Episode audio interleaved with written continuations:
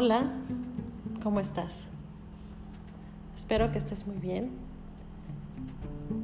Hoy te voy a platicar de una palabra que acabo de descubrir muy interesante que se llama gaslighting. El gaslighting es una forma de manipulación de la percepción de la realidad del otro.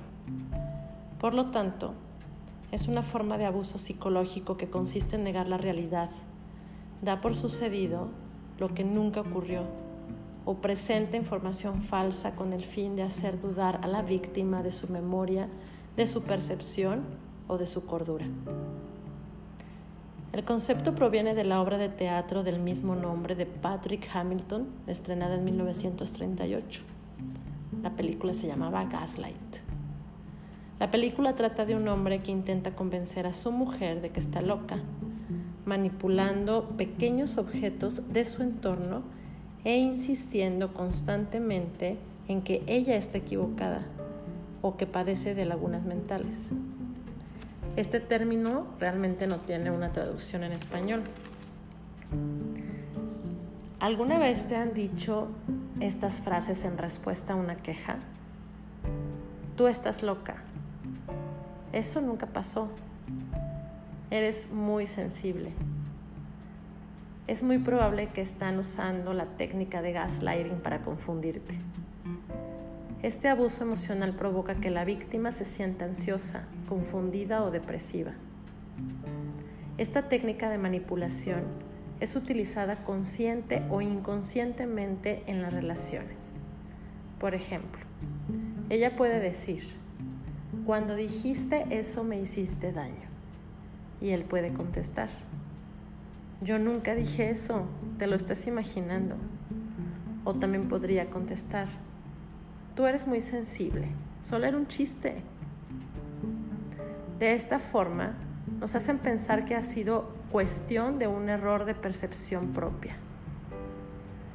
Puede ser que pelees y te defiendas, pero sigues obteniendo las mismas palabras eres exagerada o estás haciendo una tormenta en un vaso de agua.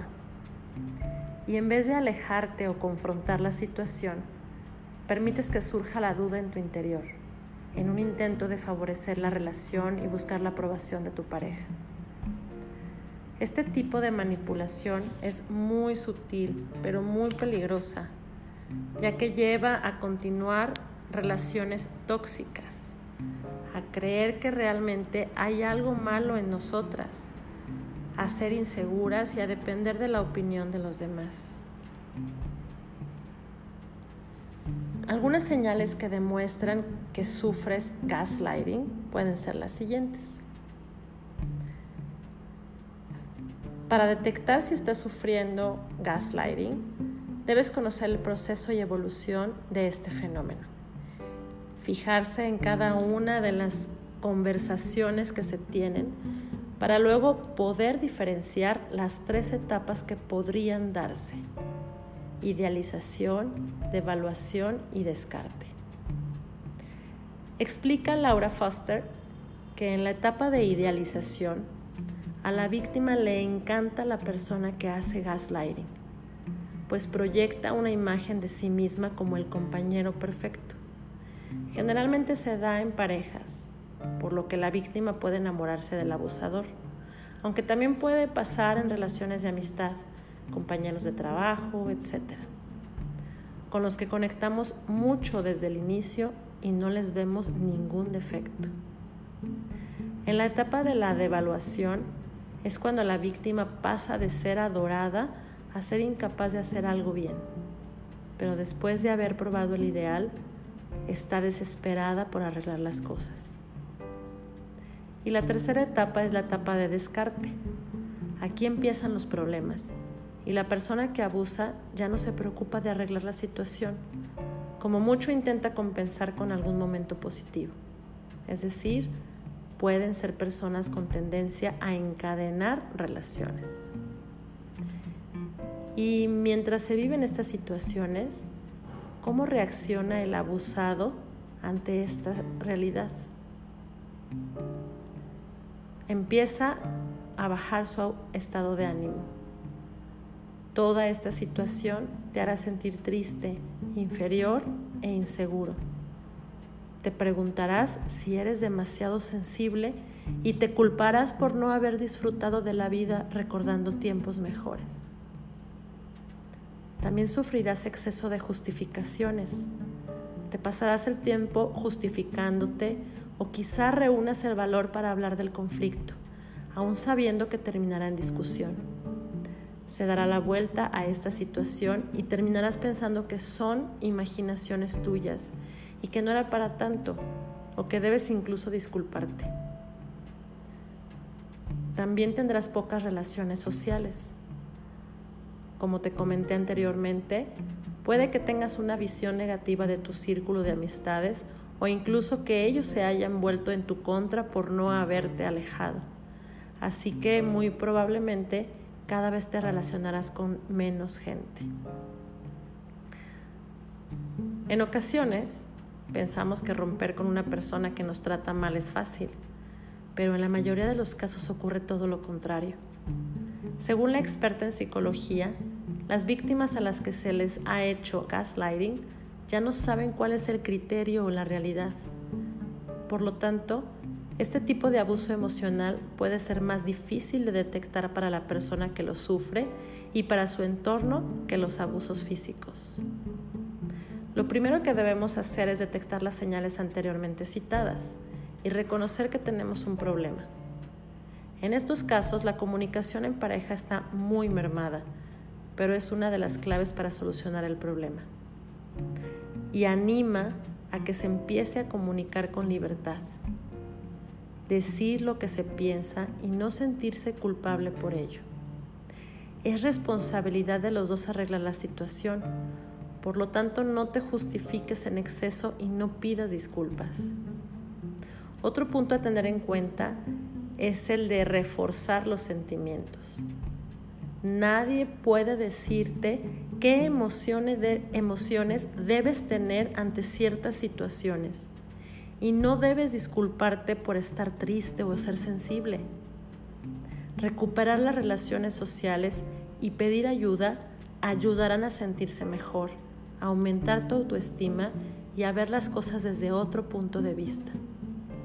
No dudes en pedir ayuda y expresar lo que sientes a tu entorno si es necesario, un psicólogo puede ayudarte a saber si lo que te pasa es gaslighting y a ponerle solución.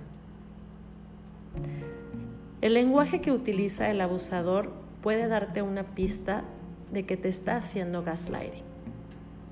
La psicóloga que les comentaba, Laura Foster, manifiesta las que pueden ser algunas de las frases más frecuentes en, este, en esta manipulación. Por ejemplo, Reaccionas demasiado a las cosas. Necesitas ayuda. Yo no hice eso. Te estás enfadando por nada. Tienes confusión otra vez. Cálmate de una vez. No hagas dramas. Yo nunca he dicho eso. ¿Por qué siempre estás a la defensiva? ¿De qué estás hablando? Es tu culpa.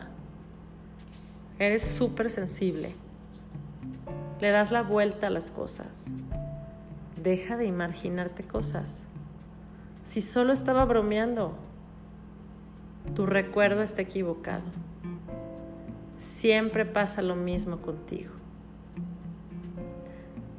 Una persona que abusa emocionalmente de otra tendrá más o menos las siguientes características.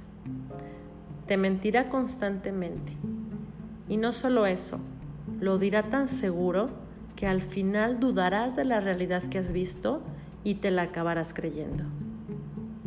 Lo negará todo. Da igual lo que hayas escuchado, que se lo repitas por activa o por pasiva y que sepas con total certeza que haya dicho algo porque, según la psicóloga, estas personas niegan la realidad a pesar de que tengas pruebas. Te lo repetirán tanto que terminarás aceptando su opinión con tal de no seguir. Te dará una cal y una de arena. Durante todo el día te machacarán diciéndote que exageras o que estás loco, pero después utilizarán el refuerzo positivo para compensar, incluso en la misma conversación. Hará que compartas sus inseguridades. Si él o ella se siente inferior, te hará sentir a ti de igual forma para sentirse mejor. Si consigue hacerte sentir pequeño, tendrás mayores problemas para salir del bucle tóxico. Saben cómo manipular. Y no solo a ti, pueden mentir a tu entorno para ponerlos en tu contra. También pueden hacer que tengas una visión negativa de tus seres queridos para que no confíes en ellos. No les cuentes cuál es el problema y te aísles completamente. Es una manipulación muy sutil.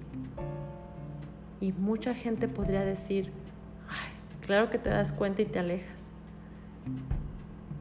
Pero es tan lenta, es tan silenciosa la manipulación que cuando menos piensas ya estás adentro. Yo creo que lo mejor para poder salir de esta situación cuando te das cuenta que estás sufriéndola es confiar en tu, en tu intuición, esa voz interna que te dice que algo no está bien. Hay que confiar en la intuición. No busques la aprobación con que tú te sientas como te sientas. Es suficiente, no importa que el otro tenga que aprobarlo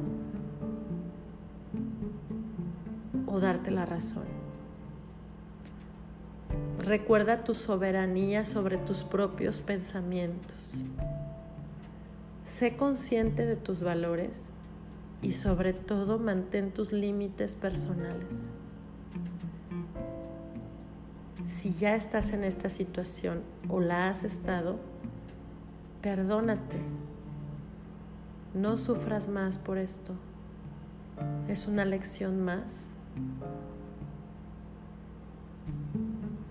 y recuerda que cuando te enfrentas con gente de este tipo, no es tu culpa.